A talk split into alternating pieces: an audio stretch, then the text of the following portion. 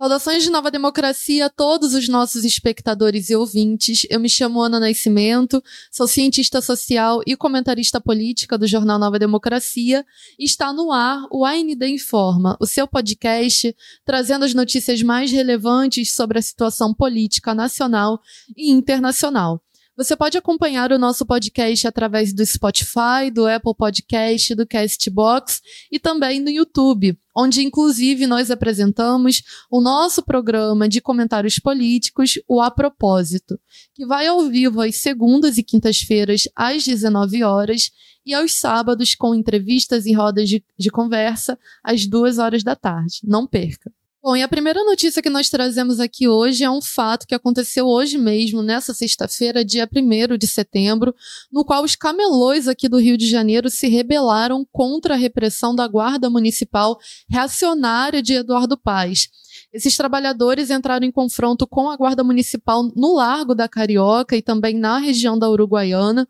porque a Guarda Municipal estava roubando as suas mercadorias e também agredindo esses trabalhadores. Inclusive, quatro deles chegaram a ser detidos e ninguém sabe para onde eles foram levados. Esses trabalhadores tiveram, inclusive, solidariedade dos mototaxistas, do, dos motoboys e dos entregadores de aplicativo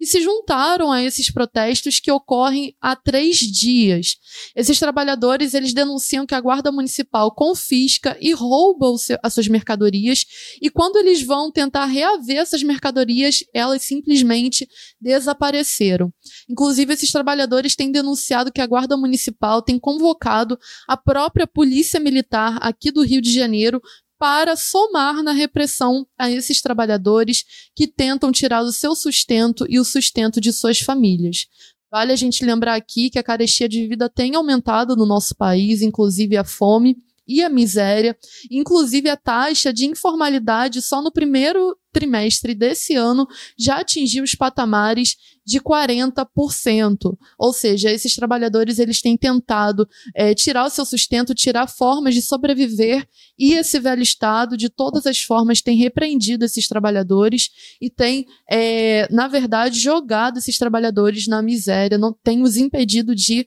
é, trabalhar propriamente. Bom, e antes da gente passar propriamente para a nossa segunda pauta de hoje, no compromisso de a nova democracia em incentivar a cultura e a arte popular no nosso país, nós anunciamos o nosso segundo concurso literário de poesias, contos e crônicas, cujas inscrições vão até o dia 11 de outubro e você pode concorrer a uma premiação em dinheiro. Inclusive, todos estão convidados a participar da cerimônia de premiação, onde você poderá conhecer os finalistas e também os vencedores em cada categoria. Você pode fazer a sua inscrição através do nosso portal anovademocracia.com.br. Vai lá conferir. Bom, e a segunda notícia que nós trazemos aqui hoje é o fato de que o marco temporal, que é essa lei, esse projeto de lei anti-indígena e também pró-latifúndio, que foi aprovado no último dia 23 de agosto na Comissão de Agricultura da Reforma Agrária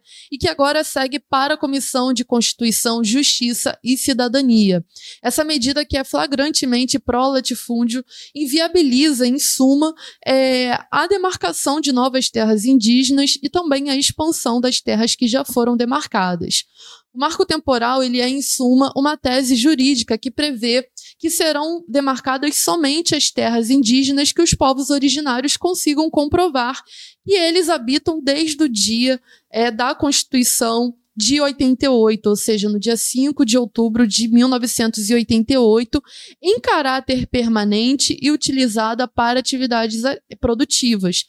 Assim, essas terras que não são ocupadas por indígenas e que não eram objeto de disputa naquela época, é, não poderão ser demarcadas, o que é, na verdade, uma medida muito perversa, porque muitas dessas terras que não estavam sendo habitadas pelos povos indígenas foram, na verdade, expropriadas e roubadas pelos latifundiários do nosso país. E essa exigência é absurda, dados os níveis de repressão, de genocídio, de despejos historicamente cometidos pelo latifúndio e pelo próprio velho Estado contra esses povos indígenas. E o que tem sido mobilizado ao redor do nosso país são, na verdade, dezenas e dezenas de protestos de diversas etnias e povos indígenas, e além de toda a população, de toda a sociedade se mobilizando para é, rechaçar e também barrar essa medida que coloca em risco o direito à terra e o direito ao território dessas etnias indígenas que já são muito atacadas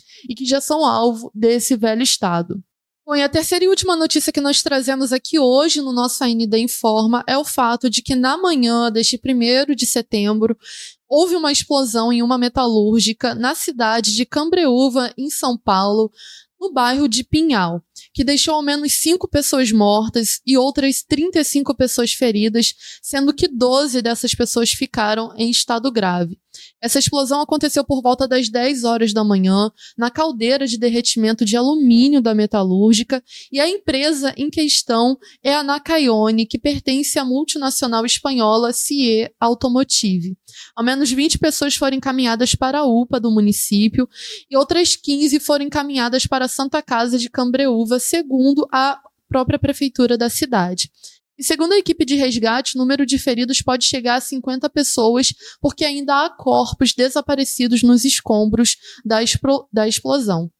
E a Nakayone, vale destacar aqui, ela fornece produtos automotivos para diversas montadoras no nosso país, como a própria Ford, a Fiat, a Volkswagen e a Scania. E a Automotive, que é a empresa que controla a Nakayone, ela tem é, instalações em mais de 16 países ao redor do globo, sendo que no Brasil ela tem 11 fábricas, como por exemplo a Auto Metal, a Auto Forjas, a Dura Metal, a Metalúrgica Nakayone, que é onde aconteceu essa explosão, contando com mais de 2.600 trabalhadores no nosso país. E vale destacar aqui que essas explosões que acontecem nas indústrias, nos arremedos de indústrias que existem no nosso país, principalmente no setor da metalúrgica, está diretamente ligado à precária manutenção dos maquinários e dos equipamentos que esses trabalhadores estão é, envolvidos. Isso tudo porque os donos, os grandes empresários, os grandes burgueses buscam garantir os maiores lucros